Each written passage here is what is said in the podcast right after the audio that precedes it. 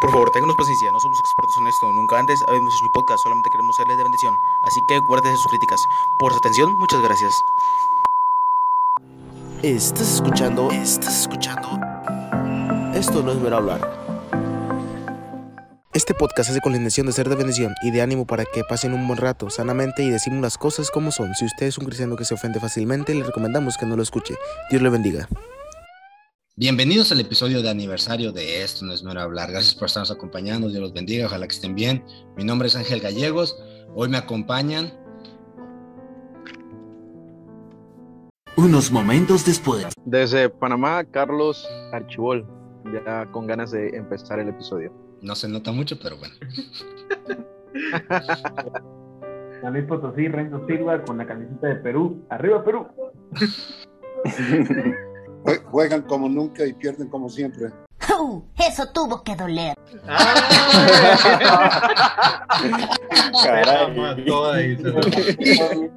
Peruano. Es que ¿para qué te la pones, Renzo? Por eso yo no me pongo la de México. Mi hijo Jonathan está en Perú ahora. ¿Ahorita? Está en Sí, Perú. lo sé. con hermano- En la escuela de pastores con hermano Fausto. Sí. Sí, ahí está. Qué bueno. Y tú acá de pecador, Renzo, en vez de andar en tu tierra ya predicando. Ramsés Barrera desde Bogotá, Colombia. Wow, qué bendición. Y Alexis Córdoba desde Hermosillo, Sonora, la tierra donde fluye leche y miel. Dogos y soda. Dogos y soda y No, más bien, perdón, dogos y béisbol. Ay, ay, ay. No, no, qué bueno. Tremendo. Tenemos un invitado especial, lo habíamos comentado antes. Con tiempo de este tenemos al pastor Tommy Ashcraft. ¿Cómo está, pastor?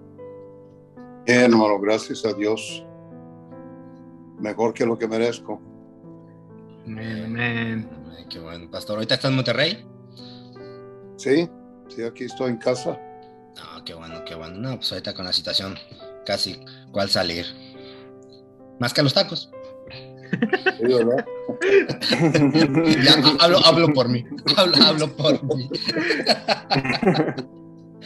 Pero, pero este, bueno, este es un episodio especial. Nos vamos a ir un poquito rápido porque hay varias cositas. No queremos quitarle tiempo al pastor. Este, estos muchachos también no quieren grabar mucho y ahorita el pie me está matando de los que ya le había comentado, muchachos. Me está matando ahorita el pie. No puedo grabar tanto. Así que vamos a darle, vamos. Pastor, estos muchachos me dijeron que querían hacer unas preguntas.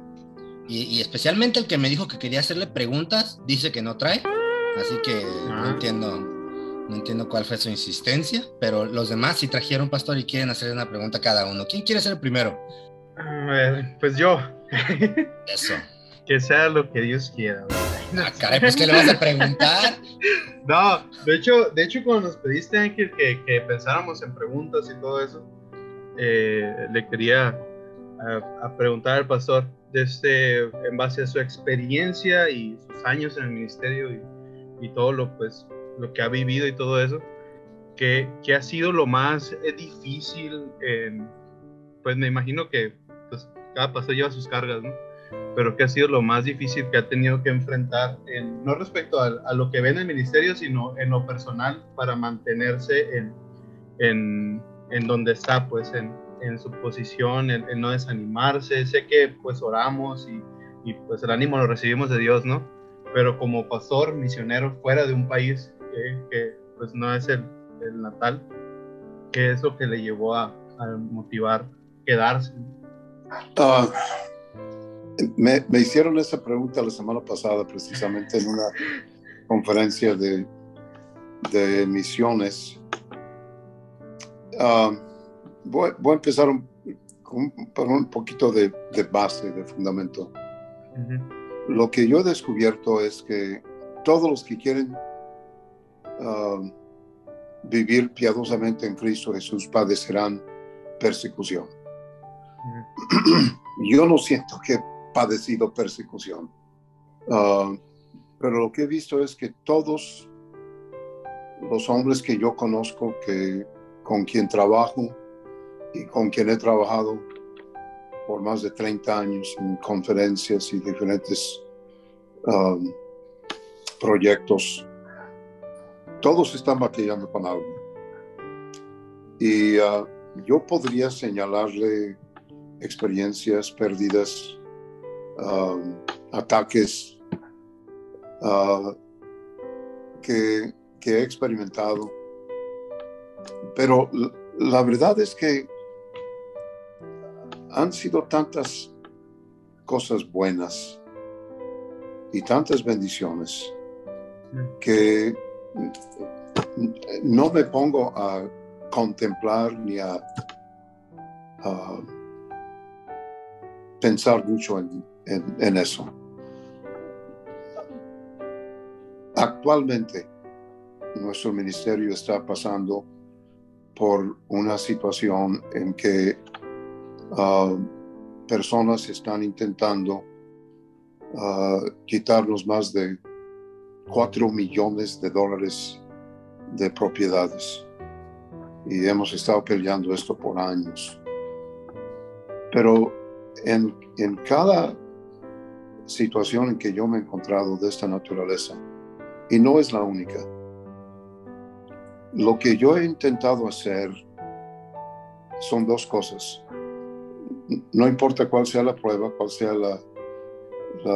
el ataque, la, como, digo, como digo, no considero que yo he sido víctima de persecución, pero cualquier, cualquiera que sea la prueba, ah, hay, hay dos cosas que uno tiene que determinar. Número uno, no voy a permitir que amargue o destruya mi espíritu. Y número dos, no voy a permitir que me quite de la obra a que Dios me ha llamado. Ah, Nehemías nos enseña eso. Ah, fue atacado, estaba haciendo una buena obra, como él dijo. Ah, hombres nefarios intentaron distraerle, lo atacaron y, y Nehemías dijo, no, no puedo dejar la obra. Estoy haciendo una gran obra. No dijo, estoy, no dijo yo soy un gran obrero. Ah, dijo, estoy haciendo, haciendo una gran obra. Por otro lado, Dios permite pérdidas y pruebas y dificultades, especialmente si, si Dios nos va a usar para mantenernos humildes. Eso fue lo que, lo que dijo Pablo. Ah, me ha- Dios me ha dado este aguijón para que no me exalte desmedidamente. Y trágicamente yo he visto a, hombres, mejores hombres que yo, ah, ser usados por Dios, su ministerio prospera, ah, les, les entra algo de ah, orgullo, algo de ah, autoenaltecimiento y es, es la destrucción de, un varón de Dios. Uno tiene que, tiene que recordar constantemente la obra de Dios. Ah, Dios es el que hace la obra y nosotros somos simples instrumentos. Entonces, para, para contestar su pregunta, ah, no importa lo severo que sea el, asunto. Tenemos que mantener nuestros ojos en el Señor. Tenemos que mantenernos, tenemos que mantener nuestro, espíritu ah, ah, en línea con,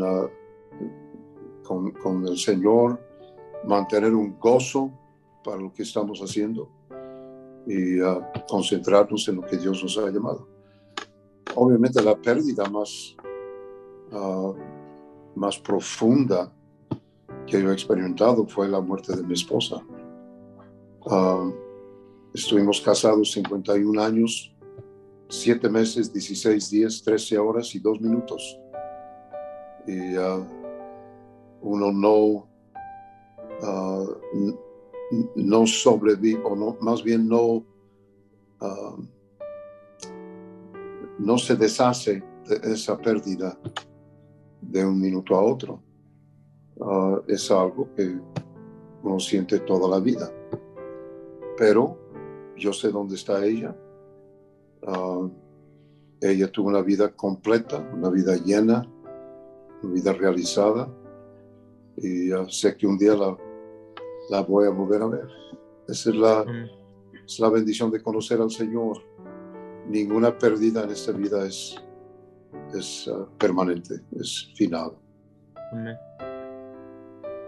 Sí. Mm, wow. Bueno, pues vamos a pasar a, a ver, ¿quién, creo que era Remster que tenía la siguiente pregunta. Y disculpen si me muevo mucho, pero es que ahorita el pie me está matando. pues, tengo que estar moviendo mucho, no me empieza a doler hasta la columna. Pero este, Remster, creo que tú traes la siguiente, ¿verdad? Sí, este, pastor, estamos hoy en día en tiempos donde, donde lamentablemente ya no se ve mucho a hijos imitando a sus padres con respecto a la fe, eh, por diferentes razones, ¿no? Ah, yo, yo más que una pregunta quería pedirle un consejo. Ah, yo no soy padre, ¿no? Pero algún día, si Dios quiere me lo permite, lo seré.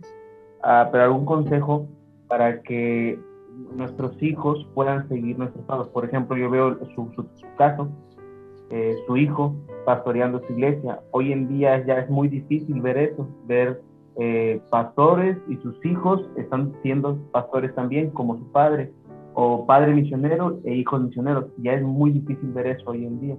Yo quería, quería pedirle un consejo, qué hacer como, como cristiano, como siervo de Dios, para que ese, ese patrón se repita en, la vida de los oyentes que nos escuchan aquí y para nosotros. Buena, buena pregunta, hermano. Todo eso comienza en el hogar. Uh, comienza con los padres. Lo que lo que mi padre hizo y lo que yo intenté hacer con mis propios hijos es número uno que yo mismo disfrute el ministerio, que la obra de Dios, que servir a Dios sea una, una fuente de, de, uh, de bendición, de gozo. Um, yo les enseñaba a mis hijos, vivimos como vivimos. Y estoy hablando de uh, nuestra asistencia a la iglesia, nuestra participación en la iglesia, uh, nuestra vestimenta, nuestros programas de televisión, por falta de ellos. vivimos como vivimos, no porque papá es pastor, vivimos porque, como vivimos porque papá es, cristiano. Uh, viviríamos de esta manera si, uh, si yo fuera médico o arquitecto o maestro de escuela pública o cualquier otra profesión. no convertir el ministerio en, en, una, en una simple profesión. Si, si yo disfruto hacer lo que estoy haciendo, mi hijo va a adquirir gusto para eso. Um, yo creo que, y, y, claro, esto casi ni tiene que decirse, que un hijo en estos días, que un hijo cristiano permanezca, uh, siga los principios cristianos que, uh, que son enseñados en, en su casa. En primer lugar, es la pura gracia de Dios. Vivimos en una época como nunca ha sido en, en la historia del, del hombre, uh, en que la maldad, la, la, suciedad de este mundo uh, es tan accesible, es uh, demasiado accesible. Entonces, que, que, un, que un joven si es hijo de pastor o, de ingeniero, que un hijo cristiano siga uh, los principios bíblicos que se enseñó en la casa, um, es la gracia de Dios. Pero al mismo tiempo los, los padres tenemos que asegurarnos de que en nuestras vidas, de que nosotros seamos genuinos. Creo que lo que más daña uh, la capacidad de un padre o una madre de influir en las vidas de su, sus hijos uh, es la falta de genuinidad. la, la hipocresía destruye la influencia de un padre sobre sus hijos. Es lo que sucedió con David. Uh, David fue varón conforme al corazón de Dios. Fue un, fue un gran hombre, fue un gran líder, fue un gran rey, fue un horrible padre. Porque lo que, lo que predicaba David uh, no fue respaldado por, por su vida. Su debacle con Betsabé y Urias destruyó su, su, capacidad, su autoridad y su, su potencial para tener influencia en las vidas de sus hijos. Uh, y, un, un, padre hipócrita, y no digo, lo, lo digo en, una forma muy sencilla, ser uno en la iglesia y otro en la casa. Uh, aparentar algo ante el público y ser de otra manera en, la casa. Los hijos perciben eso. Ah, y eso, eso destruye la capacidad de un padre de, de influir en sus hijos. Ellos saben que no somos perfectos. Ellos no exigen perfección, pero sí exigen genuinidad, exigen consistencia. Um, que uno sea igual en la casa, en la iglesia, en público, en privado, uh, va muy lejos en, uh, en hacer que, que, los hijos le hagan caso a, a, sus padres. Ahora, por otro lado, tengo buenos amigos, pastores, uh, usados por Dios de manera extraordinaria que batallen con sus hijos. Y, y, debemos tener cuidado de no juzgar a un cristiano o un pastor que está batallando con, con un hijo. El hijo pródigo se fue de su casa, no porque tenía un padre malo, se fue de su casa porque tenía un corazón malo. Y un, un padre solo puede guiar y exigir a un hijo hasta cierto punto. Y hay, hay momento en que esa, esa persona, ese muchacho, ese hombre, tiene que tomar sus propias decisiones. Y uno hace lo que puede con ellos mientras están creciendo, pero llega el momento en que ellos hacen sus, sus propias decisiones. ¿Quién más tiene la siguiente pregunta? ¿Ramsés o Carlos? Pastor hablaba de, bueno, la pregunta de Alexis de lo difícil del ministerio, pero sé que también servir a Dios es una bendición y lo que Dios permite ver en el ministerio son también bastantes bendiciones. Mi pregunta es, eh, ¿cuál considera, pastor, que ha sido esa bendición que usted considera como la más especial para usted que Dios le ha permitido ver en su ministerio? Ah, bueno, son, se me ocurren dos, dos o tres cosas. Una, mis propios hijos, mi hijo Jonathan, ah, la forma en que él ha permanecido en el mismo camino, uh, dirigiendo a la iglesia con los mismos principios bíblicos misma filosofía bíblica, mismo ambiente uh, con que esa iglesia fue formada por uh, casi cuatro décadas. Uh, mi hija Temi, su esposo, desde 1997 en El Salvador sirviendo a Dios, mis nietos. Um, y aparte de eso, hombres y mujeres que han pasado por nuestro ministerio que Dios está usando de manera muy significante. Que uno haya tenido el privilegio de tener una pequeña parte en, en la formación de, esas, de esos hombres y, y muchas veces, en muchos casos, sus esposas. Y ver cómo ellos siguen el mismo camino y Dios les está usando, están alcanzando almas Ah, predicando la misma Biblia, ah, siguiendo los mismos preceptos que, fueron enseñados. Yo, yo creo que esa es la, la, corona que Dios nos da en, en, esta vida. Ah, mi papá decía, muéstrame un ministerio exitoso y te muestro un sepulcro.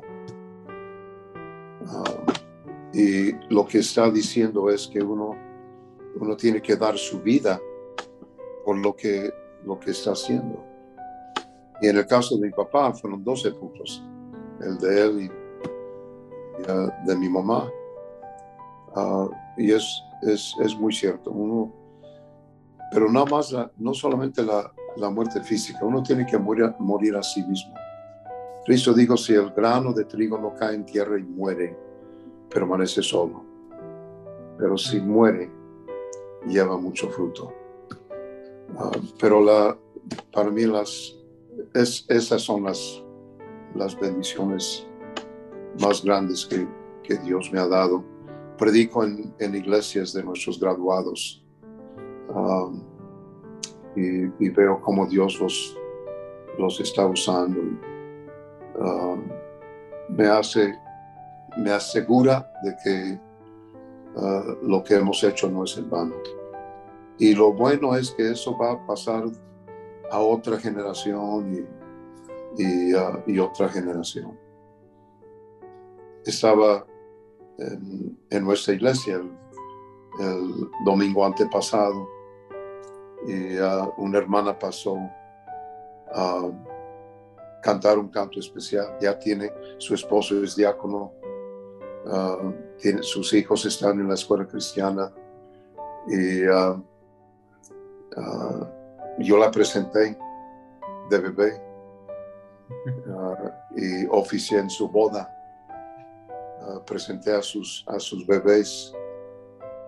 Y otro factor en eso yo creo también es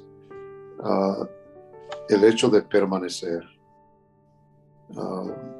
cuando uno permanece donde Dios lo pone, venga lo que venga, suceda lo que suceda, uh, no huye, no, no se mueve.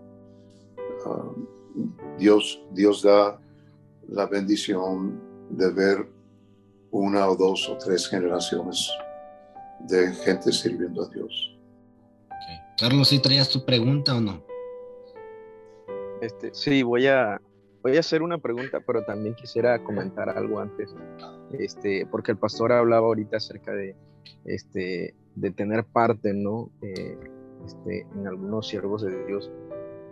Y, y yo, yo recuerdo la primera predicación este, de un predicador bautista fundamental que yo escuché fue el pastor Tommy.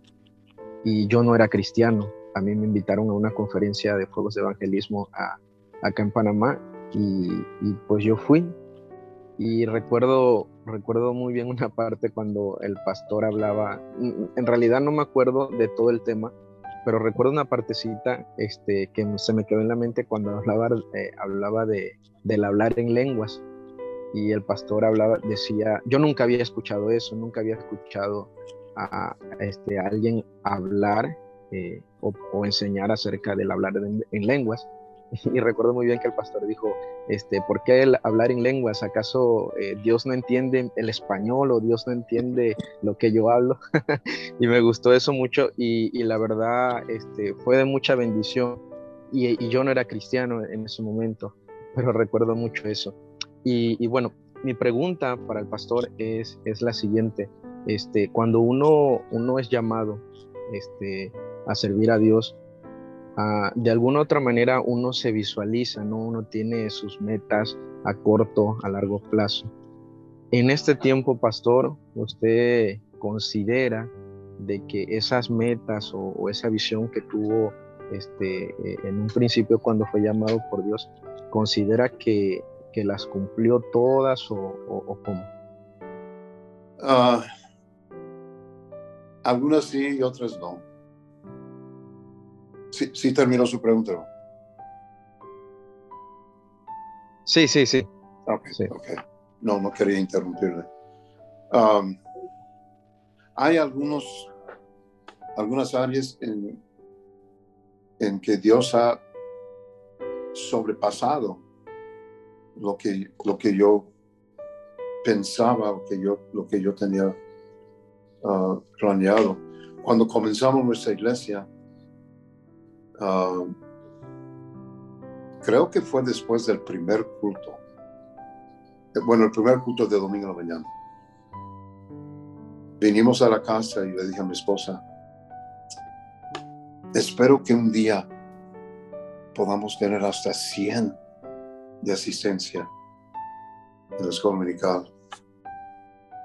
Y ah, cuando yo entregué a la iglesia teníamos 80 maestros de escuela dominical. Um, yo, no, yo no esperaba eso.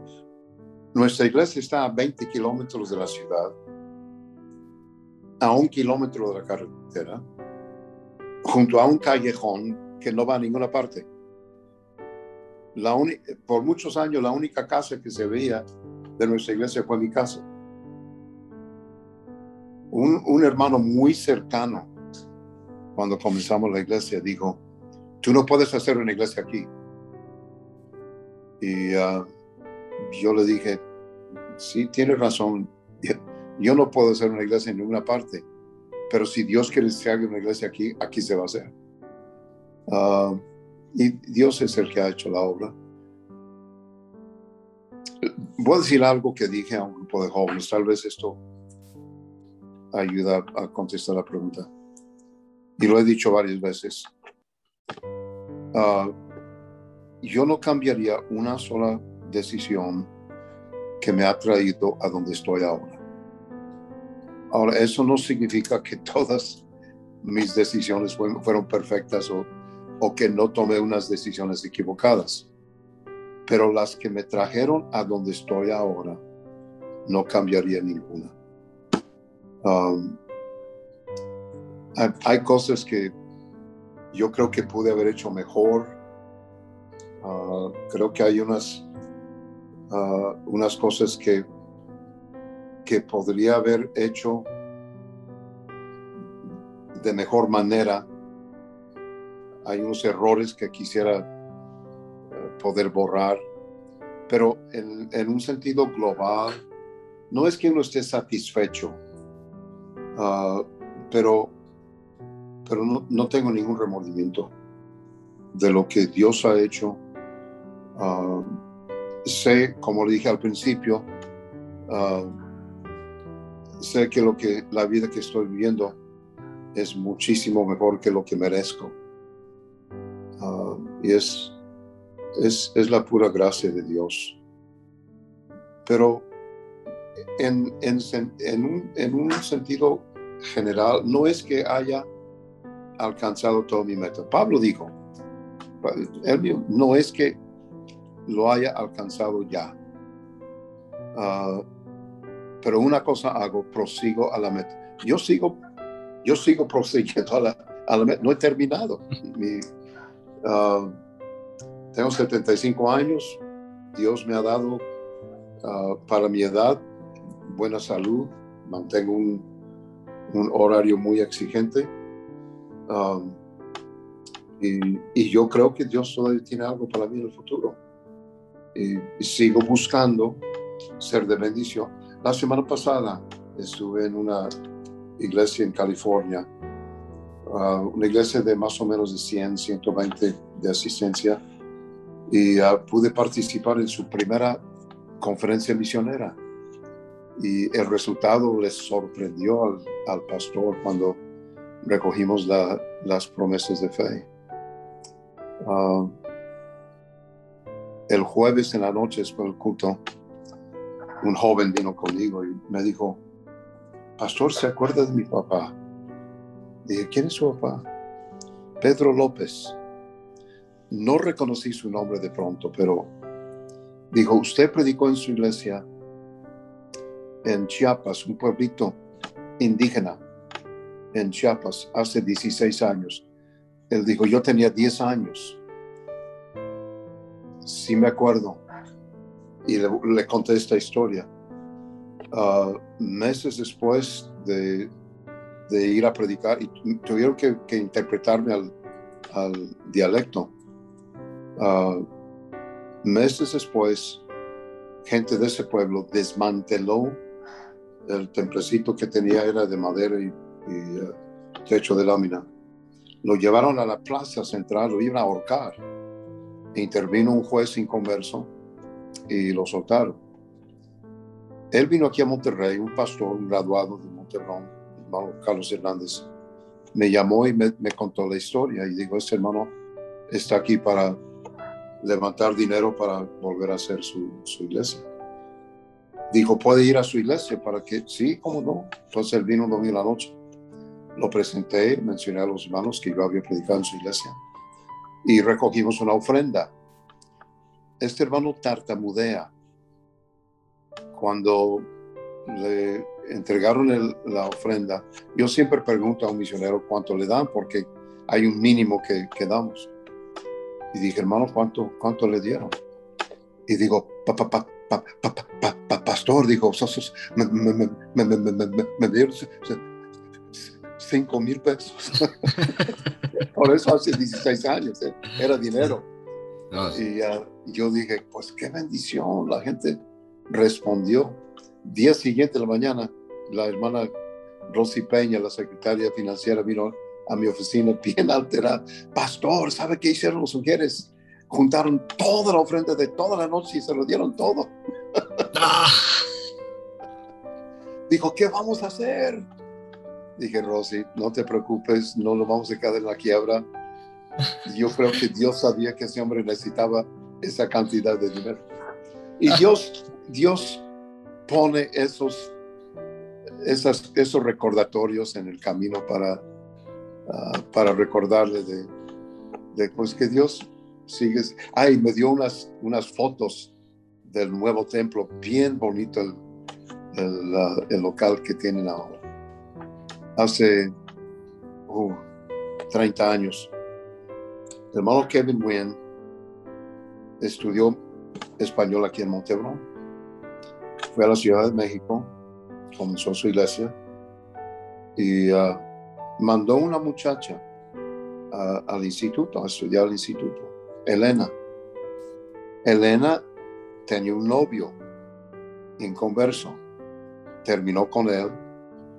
Ella estando en el instituto, él vino para llevársela. Y yo no dejé que ni entrar al instituto. Se enojó conmigo, se fue conmigo, con amenazas en la boca. Entonces, uno o dos meses después, prediqué el, primer aniversario de la iglesia hermano Kevin. El muchacho estaba ahí el domingo de la noche.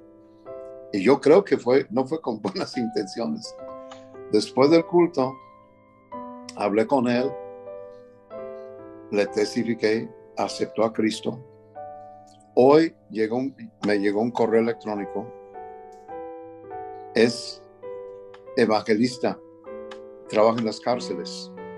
Hoy me llegó, se casó con esa muchacha y ahora es ah, evangelista, trabaja en las cárceles. Hoy me llegó su, su carta de oración. Entonces Dios, Dios da esas, esas bendiciones. Así es, pastor, así es. Ve que ahorita que dijo Carlos, pues que él se acordaba pues, de cuando escuchó predicar allá en Panamá. Ya, ya, me, ya, me, ya me estaba rascando la cabeza, la cabeza. Dije, este muchacho va a decir que se acordó de un chiste. Dije, pero no, no, o sea, eso que no, no dijo nada. Pero, pero bueno, este, bueno, ya se acabaron las preguntas serias. Ahora, ahora- ahora viene, ahora- ahora viene una, pregun- una pregunta tonta, pastor. Usted no aprende, ¿verdad?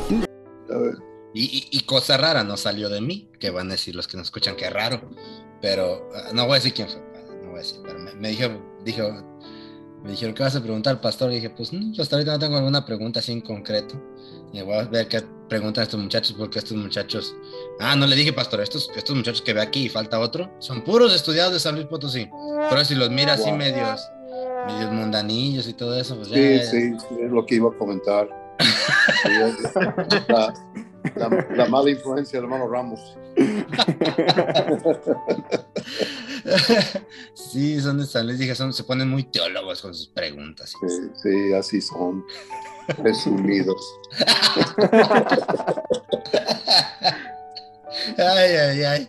La está oliendo, la está oliendo, pero bueno. La pregunta, pastores, este, ¿qué opinión tiene usted o qué opinión nos puede dar de estos pastores bautistas fundamentales, independientes, rajatables, copefuego, patea púlpitos, esto me estoy trabando, que, que dicen que, que, que, la vacuna es la marca de la bestia? Ah, bueno, yo... Ay, ¿cómo- ¿Dónde comienzo? Primero, ok, déjeme, este, ah, déjeme cuadrarlo de, otra manera. Cuando alguien, a mí- y me han preguntado varias personas, Pastor, ¿qué piensa de la vacuna? Pienso que debe consultar con su médico. Yo no soy médico, yo no soy doctor, yo no doy ah, ah, consejo médico. Y, y creo que es peligroso, y no nada más en ese sentido. Creo que es peligroso que uno se salga de su área de peritaje para influir en las vidas de otros. Yo tengo mis opiniones acerca de la vacuna, pero son opiniones personales y son opiniones que voy a aplicar a mi propia vida. Yo no me atrevo a, a opinar o a tratar de influir en la decisión de otra persona en cuanto a su, a su salud física. Eso es algo entre esa persona y su, y su médico. Ah, de que sea la marca de la bestia, ah, nadie sabe ahora cuál va a ser la marca de la bestia. Hay tantas ah, este, adivinaciones, hay, hay tantos, tantas opiniones ah, acerca de eso. Al- alguien dijo que iba, que la marca de la bestia es el- la, tarjeta ah, de cajero automático, tarjeta de débito, porque tienes la tarjeta en la mano y el PIN, el NIP en, en- en- en la mente. Ah, Pues es- eso es absurdo. Ah, cuando llegue ese momento, nadie va a tener que opinar. Vamos a saber. No va a haber ninguna duda, ni en las mentes de los inconversos, ni en la mente de los salvos. Lo que, lo que yo he visto en este asunto del COVID, dos o tres cosas. Número uno, es el único evento que ha amenazado el bienestar de cada ser humano en el, en el mundo desde el diluvio universal. Estamos acostumbrados a tratar desastres locales, huracanes, terremotos, incendios, ah, inundaciones, tsunamis, pero esto ha afectado a cada ser humano en el planeta. Y el único evento que ha hecho eso es el diluvio universal.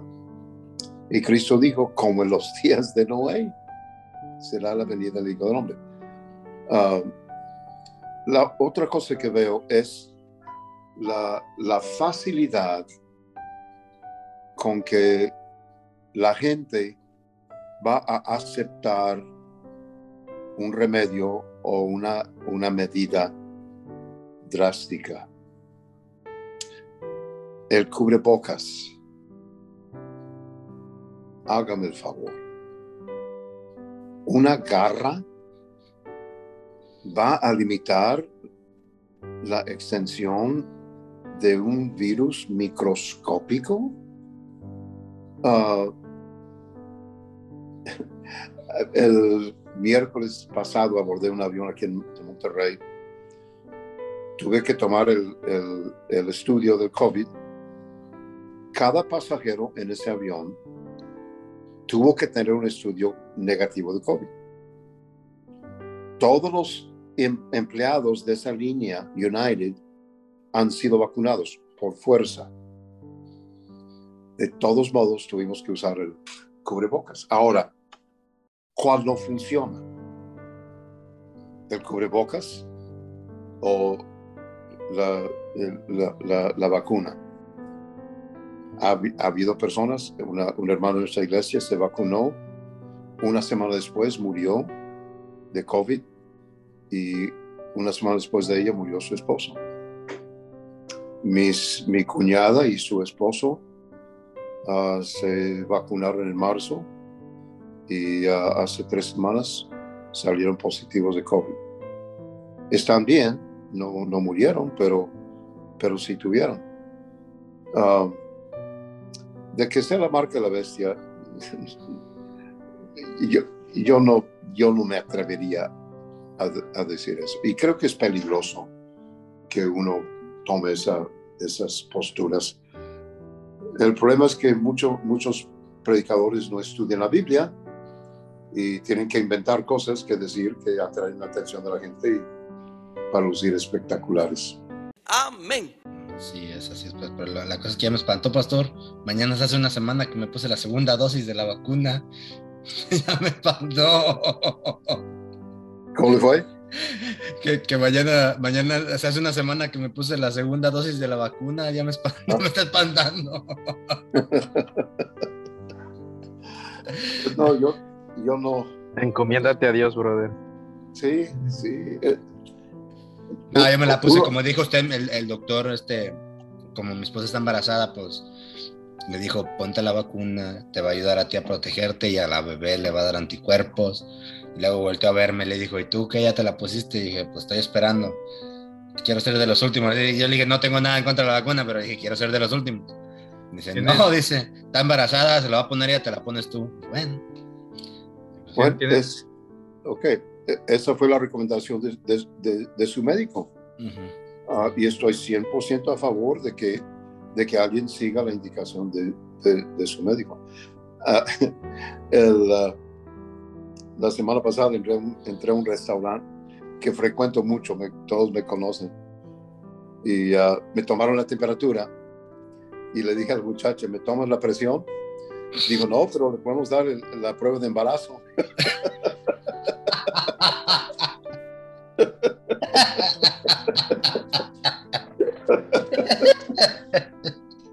ay, ay.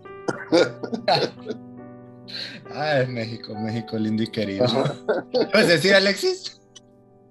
No, te iba a decir que te checaras bien el pie, tal vez si no sea tu pie, sea la vacuna, no. No, si deja de eso, me puse, me puse la vacuna, me dio calentura, me andaba dando gripa, el dolor del pie se me, se me intensificó. No me, tenías me... ganas de ir a trabajar. No, yo nunca tengo, eso nunca tengo ganas. Yo no tengo, nunca tengo ganas de trabajar. No, para eso, para eso no es necesario la vacuna. No, no. Le digo a mi esposa, le digo, le, le, me dice, hay que trabajar. Le digo, no, le digo, es que yo ocupo dinero, no trabajo. Le digo, es que no entiendes. pero, pero bueno, ya acabamos con las preguntas. Bueno, este... algo, déjeme, déjeme comentar esto, hermano. Uh -huh. uh, mi esposa y yo no hemos tomado la vacuna. No hemos tomado una decisión de que nunca lo haremos estamos esperando. Uh, lo que sí hacemos, uh, todos los días tomamos vitamina A, vitamina B complejo, vitamina C, vitamina D3, vitamina E, uh, zinc, y hay otra, otra sustancia que, que no recuerdo cómo se llama, pero estamos haciendo todo lo posible para fortalecer nuestro sistema inmuno. Yo, creo que todos debemos hacer eso. Uh, hay, hay, cosas que uno puede hacer para, para que si le da, cuando menos, uh, los síntomas sean menos, uh, menos severos que si no está haciendo nada. Y tratamos, y yo me, cuando me exigen poner la, el cubrebocas, yo lo hago. Y, y, y, no me, no me, no resisto, no, no me opongo. No creo que, que haga el efecto. Si,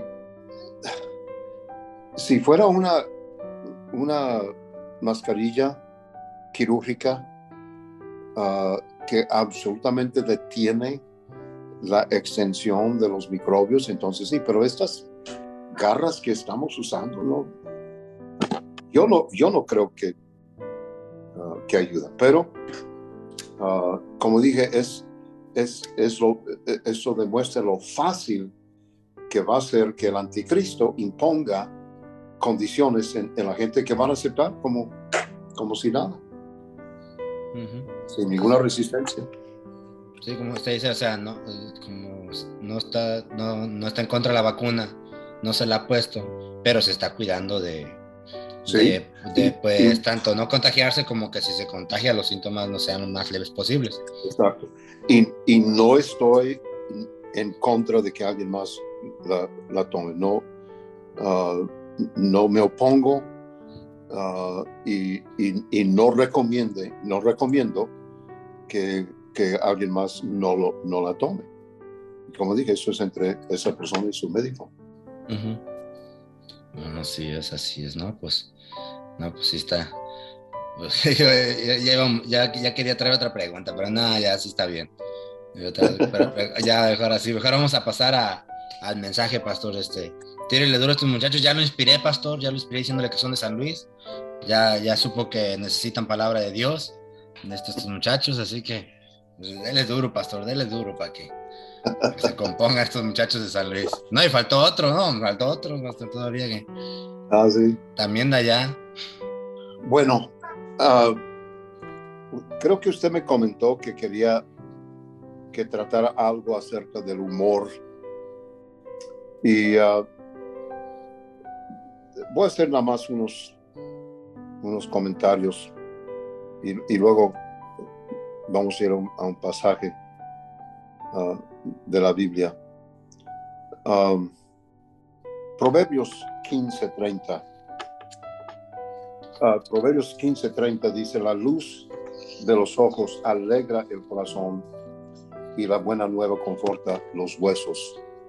En uh, 1 Tesalonicenses 5, versículo 15, ah, 16, pasaje muy conocido. Y creo que esto es algo que un varón de Dios debe ah, constantemente ah, mantener en, en- en mente ah, acerca de su, su propio espíritu.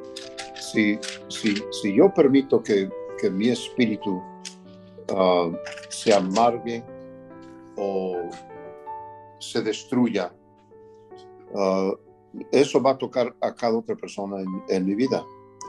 Primero Tesalonicenses ah, 5:16 sim- simplemente dice, estad siempre gozosos. Estad siempre gozosos. Ah, esas, a- aquí hay otro versículo muy corto de tres, tres palabras. Ah, orad sin cesar. Ah, son dos de los versículos más cortos de la, de, ah, de la, de la Biblia. Y esas, esas tres palabras, estad siempre gozosos, nos pueden ayudar en varias áreas de nuestras vidas. Y quiero hacer varias aplicaciones prácticas. Primero, ah, veo la palabra gozosos. Ah, hay, hay mucha diferencia entre lo que el mundo llama gozo y lo que Dios llama gozo. Son mundos apartes. El gozo del, del mundo depende de circunstancias fluctuantes. El gozo del Señor depende de la gracia y el poder de Dios que nunca disminuyen. Um, el gozo es una mentalidad. Uh, el, gozo que, el Señor da tiene mucho más que ver con cómo estoy pensando que cómo me siento. El gozo no es un sentimiento. El gozo no es una emoción. El gozo de que habla la Biblia es un estado de mente, es una mentalidad, es una manera de, de- es una perspectiva positiva basada en la realidad del amor y el poder de Dios. No está basada en lo que me está sucediendo. Todos los ah, intentos del mundo de escaparse de una realidad desagradable solo producen más realidades desagradables. Ah, y las personas que viven sin el Señor, y trágicamente mucha gente cristiana, ah, se, engañan ah, buscando el gozo en, los lugares equivocados. y entre más el hombre busca satisfacción en este mundo, más se encuentra frustración y, tristeza. Estar siempre gozosos solo puede hacerse por uno que conoce a Dios y que vive por los principios de la palabra de Dios. Ah, no es posible hacer eso sin estar totalmente consciente y convencido de la realidad del amor, el poder, la gracia, la misericordia y el propósito de Dios. Gozo no es una resignación, uh, no es simplemente aceptar una suerte inevitable, uh, no es negar la realidad. El verdadero gozo uh, es no solo en saber que hay un Dios en el cielo y conocerlo, es en saber que Él me conoce a mí. Job 23.10 dice, pero Él conoce mi camino, me probará y saldré como oro. Dios me conoce, sabe que soy polvo, sabe que soy barro, ah, sabe que soy carne y de todos modos me ama.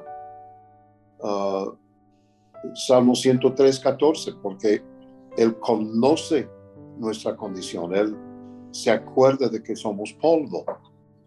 Dios sabe que soy, Dios me ama de todos modos.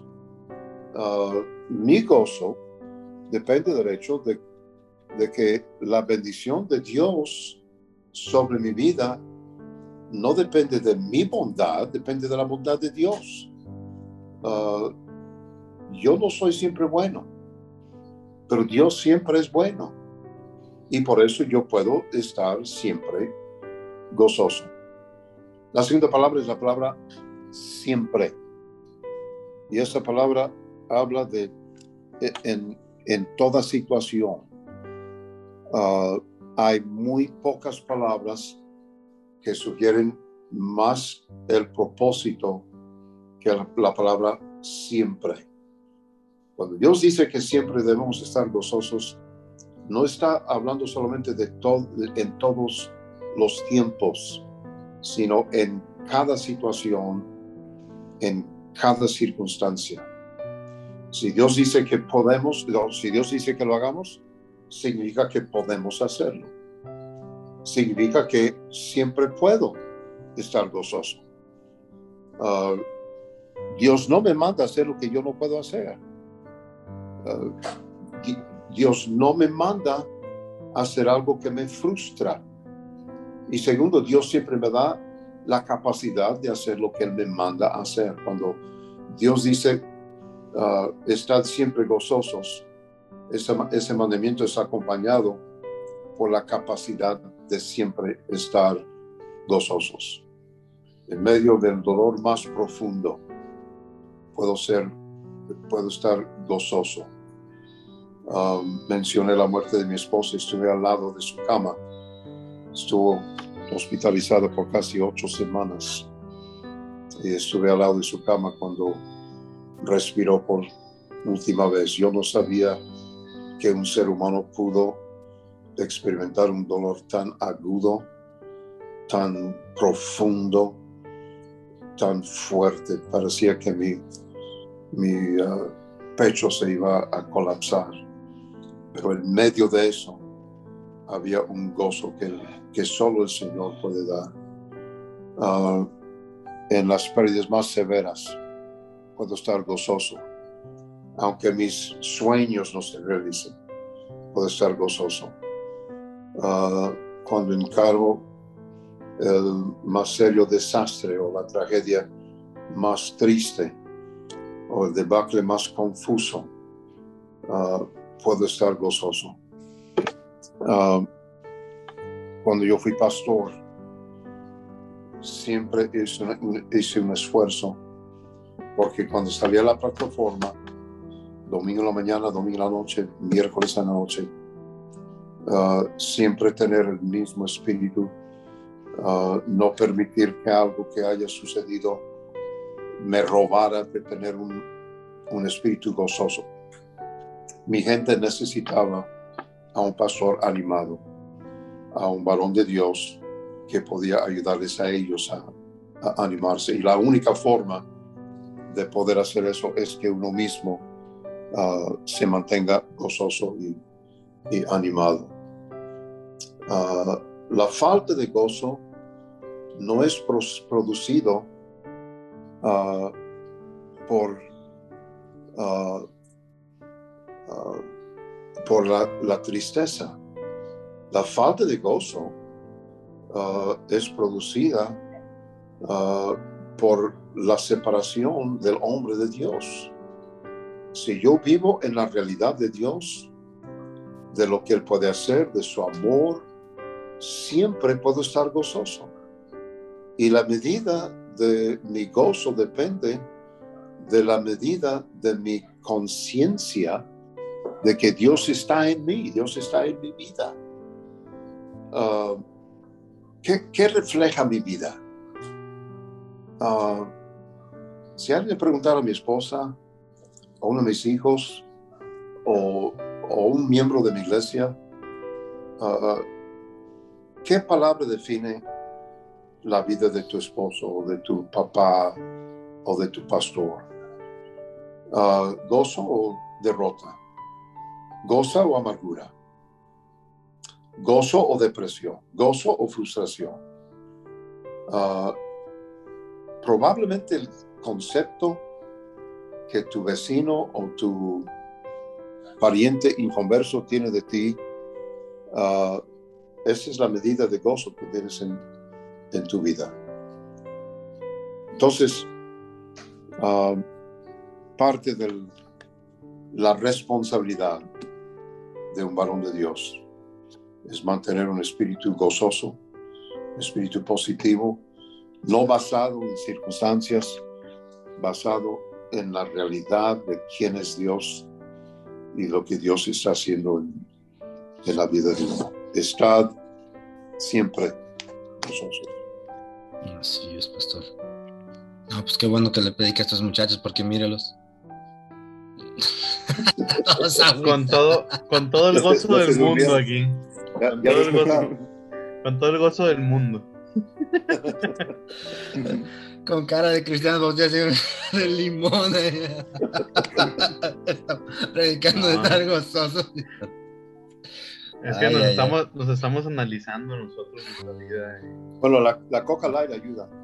Ah, No. ya vio, ya vio, hermano Ángel. No, ya no, vio. no, no, Coca, Coca-Cola. la, la, la, la Pepsi. Predique, predique acerca de la salvación, eh, Pastor Tommy, para que el hermano pueda. No, es que. La, la Pepsi es la marca de la bestia. ¿Qué es? La Pepsi dice que es la marca. Eh, eh, te creo si me dices que la Pepsi es para los bestias. Te creo, man. Pero ya la marca de la bestia, no, también. No, ¿qué pasó? ¿Qué pasó? Este, no, gracias, pastor. Gracias por estas palabras, porque estos muchachos de, de veras que sí las necesitaban. Carlitos todavía.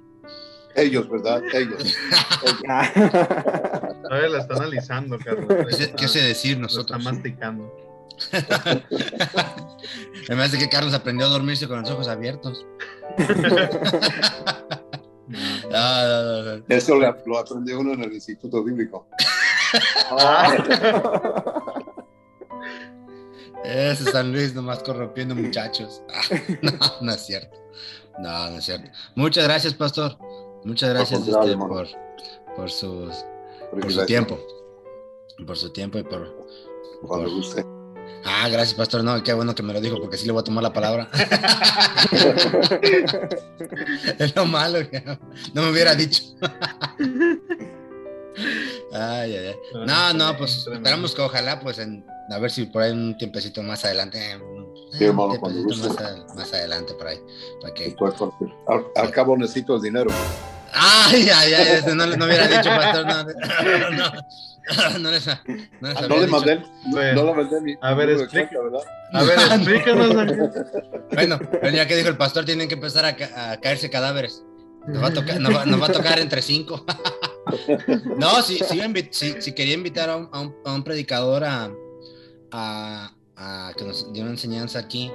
Y me dice mi hermano Josías. Dice, no, dice, ese ya, ya, ya pide cuota, dice que pide, pide of- tanta ofrenda si lo vas a invitar a algo. Y, ay, ay, ay. Dije, mejor, dije, mejor no, no, no es tan urgente que nos venga a predicar. Ay, ay, ay. Pero esto, no, no. vamos a dejar este episodio hasta aquí. La verdad que le agradecemos mucho, Pastor, por, Sí, pastor, gracias por el tiempo. por Al contrario. Dios bendiga. Igualmente, Muchas gracias, Pastor, igualmente, pues, pues este, muchas gracias y pues a ver si más adelantito se nos vuelve a hacer por ahí. Sí, ¿no? Eh, más Sí, adelante. cuando guste. Gracias, Pastor, pues. Pues muchas gracias, Pastor, Dios me lo bendiga y pues nos vemos. Que pase Gracias. buenas noches. Yo me Buenas quedo noches. quieto, muchachos, porque ocupo regañarlos. Buenas noches, hermano. Gracias. Buenas noches, Gracias. pastor.